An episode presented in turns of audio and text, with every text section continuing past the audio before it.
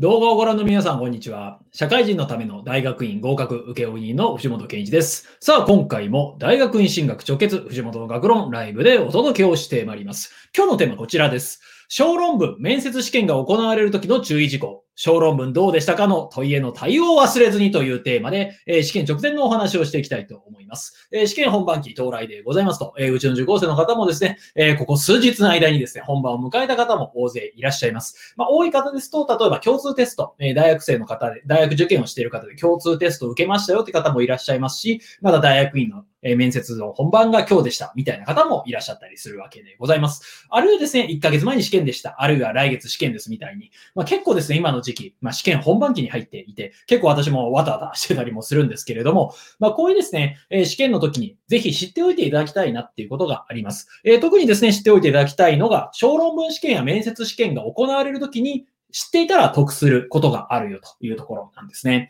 えーそれが何かというと、小論文と面接試験があるときって、小論文の試験の内容が実は面接で聞かれることがあるというのが実は今日のテーマなんですね。えーつまり何かというと、面接試験の中でですね、えーあなたは小論文、えー前今回うちの宿題、課題の中でやったと思いますが、小論文、出来はどうでした？みたいな。そういったことを言われる可能性ってあるわけですね。これですね、実は対応してない人って結構悲惨なんですよと。な、何かというと、まあ、小論文の試験って、例えば当日あったとしてもですね、まあ、書き終えた時には全然覚えてなかったりするわけですね。あるいは小論文の出来が悪いと、もう記憶からなくしたいと。って言って、まあでも気持ち切り替えて面接頑張ろうみたいに思ってるじゃないですか。で、面接試験に始まった途端にですね、ところでなんとかさん、えー小論文いかがでした？みたいに言われると、全然できてなかったにもかかわらず思い出さなきゃいけないと。あ、全然できませんでした？みたいな話をすると、なんかもう、あ、メス終わった？みたいな感じになっちゃったりする人もいるわけですよねと。まあだから意外とですね、この小論文試験と面接試験両方ある場合、まあ小論文と面接独立してるわけじゃないよという意識を持つことって大事なんですよと。つまり何かというと小論文で、まああなたどれぐらいできましたとか、どういう意見を書きましたかみたいなことを説明できるようになっておかないと、面接、出花をくじかれると言いますか。せっかく面接で途中までうまくいってても、ところであなた面接の試験、え小論文の試験いかがでしたか？みたいに言われたときに、解消がなくなってしまうということがあるわけですね。えーというところで今回、小論文試験や面接試験が行われるときの注意事項というところでした。まあ一つはですね、小論文について聞かれることがあるよという話なんですけれども、まあそれに関するお話で2つほどお話をしたいと思います。えー小論文試験や面接試験があるとき、提出する前に願書のコピー、あるいは写メを忘れなくというところからお話ししたいと思います。えー面接試験の直前ってですね、実は忘れがちなことがあります。それが何かというと、まあ、願書で何を書いたか。えー例えば死亡理由書を書いて出していたりもしますし、大学院の場合でしたら研究計画書を出していたりもしますよねと。で、大学の栄養入試であれば栄養入試用の書類を書いて出していたりすると。場合によってはエッセイを書いたりとか、レポートを書いたりとかして出してる人もいるわけですねと。で、これですね、多くの人は出すことが熱心になりすぎて、何を出したか忘れてしまうって人が多くの場合いらっしゃったりしますと。まあ、どういうことかというと、コピーを取ってなかったりとか、あるいはもう直しに合わせてもこれでいいやで出しちゃった後、あ、しまった、コピー取ってないみたいな。で、自分が何を出したか覚えてないみたいなことって結構あったりするんですよと。まあ、これは本当にあるあるなのでですね、提出する前に願書のコピー、まあ、コピーめんどくさい人は写メを絶対取ると。で、それをどうするかというと、面接の前に見返すというのが大事ですよと。いうところが、えー今回の一つ目のポイント。で、二つ目はですね、小論文で何を書いたかも思い出しましょうというところですね。これさっき言った内容です。えーつまり何かというと、小論文試験と面接試験、これ別物ではなくて連続していると考えた方がいいですね。えーだから何かというと小論文で書きました。で、その内容について面接で聞かれても、問題ないようにしておくのが実は面接の対策なんですよと。でも多くの人は、よし、小論文試験終わった、もう楽勝、じゃあ面接行こう、みたいな。で、小論文試験何書きましたか？いや、全然覚えてません、みたいな。で、あの、あなたが書いた意見について、これ反対側の意見を想定して、これを反論するとすればどんなことが言えますか？みたいな。自分は内容を覚えてないにもかかわらず、自分が書いた答案が実はですね、面接官のもとにあると。だからそれをもとに無限に突っ込まれると。で、全く答えられないと。で、面接官の立場からすると、この人大丈夫かなみたいに思っちゃいま、思っちゃいますよねと。まあ、っていうこともあるので、小論文で何を書いたかも思い出しておく必要があるよというのが、ここでのポイントですと。で、今二つ言いました。一つがですね、提出する前に願書のコピーを忘れなくと。で、小論文で何を書いたかも思い出すと。で、それをですね、え面接の直前に思い出すことが必要ですよと。なぜかというと、面接官というのは面接の際ですね、手元の書類を見て質問するんですよと。まあ、当然ですね、入ってきて、まあ、5秒で面接決まるみたいに言いますけれども、入ってきた時の印象であるとか、あるいはその人のですね、死亡理由とか、あるいは職歴とか、あるいは、えー、学校生活の中で頑張ったことみたいなことを当然聞いたりもしますけれども、それ以外、なんか初対面の相手に質問するって辛くないですか？で、辛くい場合どうするかと手元の書類を見て、この内容ってどういうことですかって聞くのが一番楽ですよねと。ここの経歴ってちなみにどうしてこういう経歴を辿られたんですか？とか、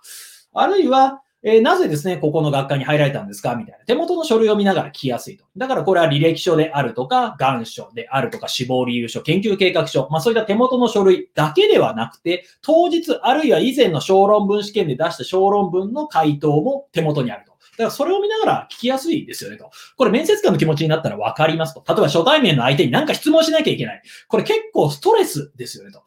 えー、だから私もですね、だから初対面の人って何を聞いていいか分からなくなることってありますよねと。まあ当然ですね、えー、長所短所であるとか、特技であるとか、自己 PR、こういうですね、誰にでも聞けそうなものはよく聞くと思うんですけれども、よりパーソナルなところですね、そういうところでなかなか聞きにくいですよねと。でも例えば書類に、あ、えー、なんとか県出身なんですね、みたいなことあれば、えー、いつからこちらにいらっしゃってるんですかみたいな。まあそういうの書いてあれば聞きやすいと。まあだから人間ですね、手元の書類があれば絶対それ見るわけですよねと。で、その手元の書類の中に小論文があるということを意外と多くの人は忘れていることが多いと。え、だからですね、あ、小論文全然書けなかった。でも大丈夫、演説で切り替えていこうって思っていたも、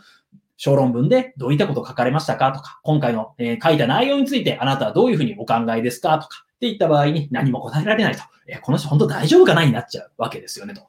えー、で、ここでお話しした内容、何かというと、提出した書類であるとか、小論文の試験で書いた内容。これ意外とですね、内容忘れがちなんですよねと。まあ、なぜかというと、提出すること、出すこと、書くことだけが熱心になるあまり、書いた後安心しちゃうんですね。そしたらもう忘れちゃうと。だから、面接官の手元に何があるかもわからないということがあるわけですと。で、面接官は手元の書類を見て質問する以上ですね、今回のポイントとして、面接室に入る前に、面接官の手元にある書類には何を書いていたかを思い出しましょうということですね。えー、これ何かというと、自分が何を書いたかも思い出しましょうと。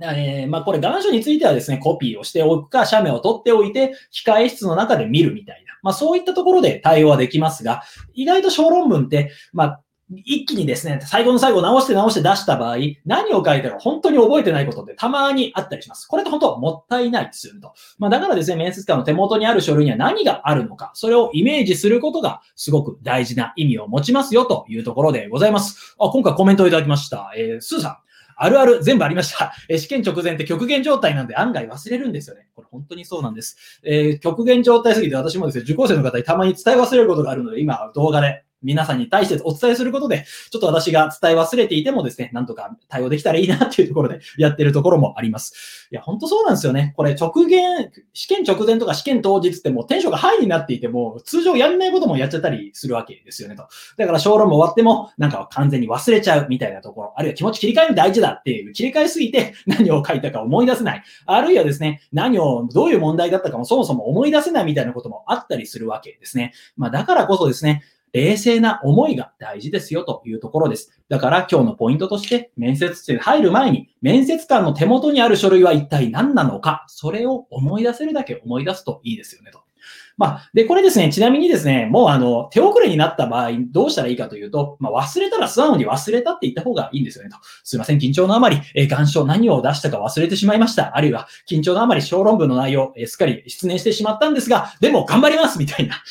はい。まあ、何かというと、これ、まあ、演説ってコミュニケーションなんで、例えば忘れてしまった場合にですね、無理に思い出そうとして嘘を言ったりとか、あるいはですね、なんか沈黙のあまりもう泣き出すとか、そういうのあると、向こうが心配しますよねと。